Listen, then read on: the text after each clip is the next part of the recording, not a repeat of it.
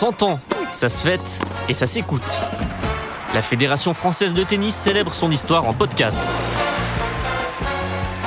Deuxième épisode, le classement. J'ai gagné une seule fois dans ma vie à 4-6. Ce jour-là, j'ai pas eu trop peur, mais lui en revanche, beaucoup.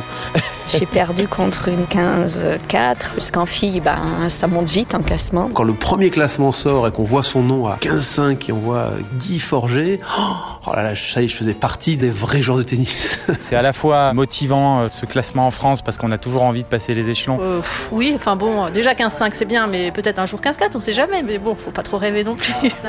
Le monde entier nous l'envie. Il fait partie des monuments du tennis français. Comment célébrer les 100 ans de la Fédération française de tennis sans évoquer le classement? Bah, enfin, je suis 32, mais j'ai été 31. Hein. 32, 15-4, 1-6. Ces chiffres ont fait la fierté de milliers de joueurs depuis la première parution du classement en 1924. À l'origine, le classement est un moyen d'équilibrer les parties grâce à un système de handicap. Philippe Calmu est le président de la commission fédérale de classement. C'était toujours de toute façon l'esprit du tennis où il faut que les parties soient disputées. Donc le processus à l'époque c'était le handicap. Le joueur de référence c'était le zéro. Donc un classé 15 partait en menant 15-0 dans tous les jeux. Le joueur qui était 2-6 euh, partait en menant 15-0 dans deux jeux et à égalité dans les autres. Comment on calculait le classement C'était vraiment on prenait la calculette ou euh, on se Non, il n'y avait pas de système de points, c'était basé sur un certain nombre de victoires. Donc il y avait une commission qui se réunissait, mais euh, on pourrait plus le faire maintenant tellement il y a de gens. Je me souviens que pour le premier classement, pour être 30, il fallait en général avoir euh, trois victoires à 30 et très peu de défaites euh, en dessous. 1973. Le classement fait sa révolution technologique. Dans une salle des machines située sous le cours central de Roland Garros, il entre dans l'ère de l'informatique, à son rythme. Il y a eu une application informatique qui a été montée, mais ça mettait trois jours pour tourner. Aujourd'hui, avec quelque chose de beaucoup plus compliqué, énormément plus de joueurs, euh, ça tourne en trois quarts d'heure, une heure. Le classement n'était pas mal, mais deux joueurs avec le même palmarès pouvaient très bien ne pas être au même classement. Donc il y a eu depuis un certain nombre de perfectionnements, disons. Grâce à l'informatique, le classement grandit encore plus vite. Le nombre de joueurs classés explose. Les réformes permettent de l'adapter aux attentes de ces nouveaux compétiteurs. Bien joué, belle, belle. Stéphane Berafato a été responsable du classement dans les années 90 et 2000. En 96, à l'époque de Patrice Dominguez, il avait dépénalisé en fait la défaite. Donc là, il y a eu un vrai changement, puisqu'à mon époque, quand on perdait en fait en contre, on avait moins 20 points quand on perdait à échelon égal, moins 40, moins 60, un échelon inférieur aux deux échelons et plus en dessous. Et puis on a, euh, de manière à, à laisser les gens, voilà, jouer librement, on va dire, euh, dépénaliser la défaite. Fédération française de tennis, bonjour.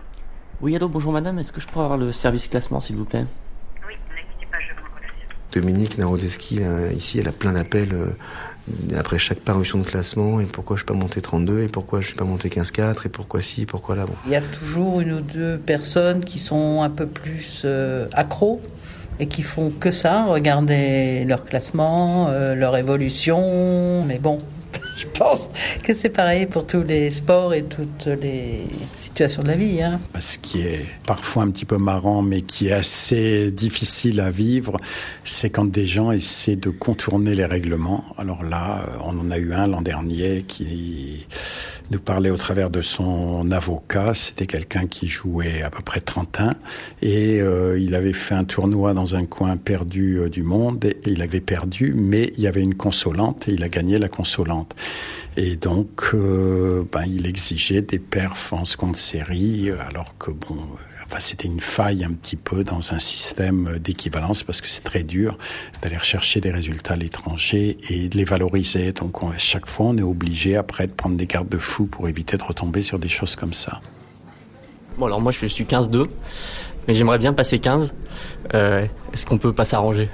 On a des demandes, hein, euh, on en reçoit des demandes, mais Il me manque euh, quelques points. il manque quel- quelques points, mais il vous reste encore quelques mois avant la fin de l'année sportive, hein, donc euh, on vous invite à, à faire quelques compétitions, mais il y a une véritable rigueur sur ça et il n'y a pas d'arrangement et le mieux c'est de gagner son classement sur le terrain. Il arrive, il me, il me tape, là, je suis à 15-1, bing.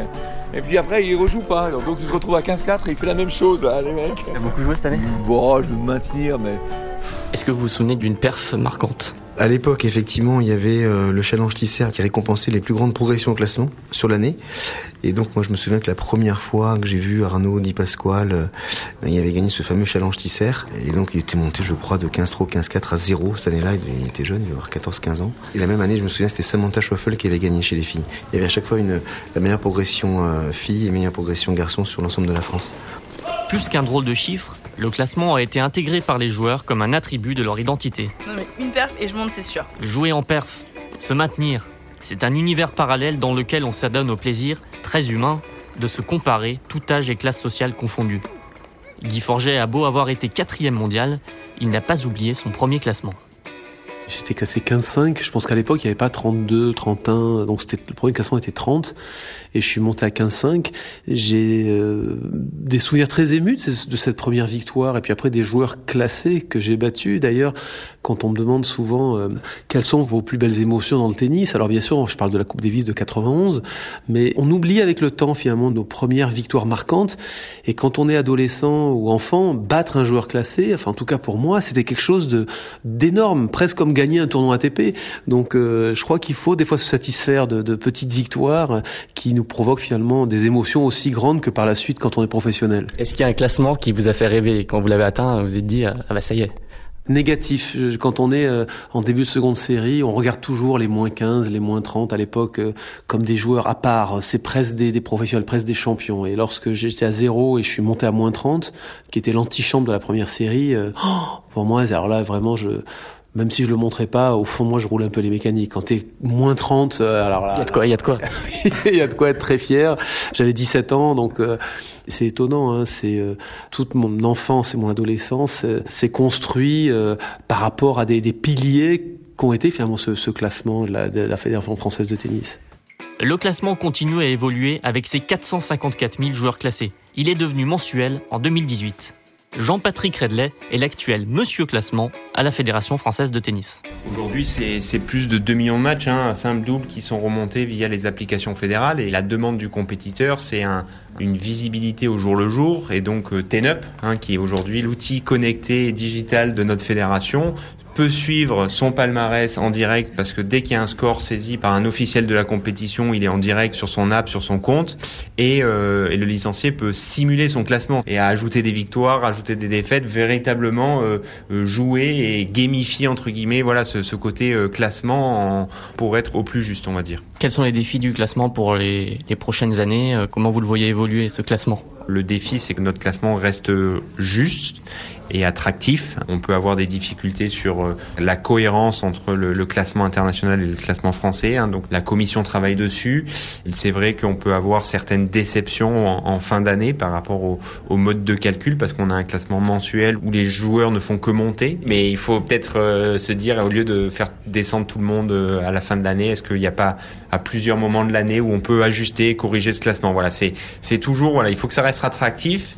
Ça doit donner aussi envie de jouer, donc il faut ménager cette déception au mieux.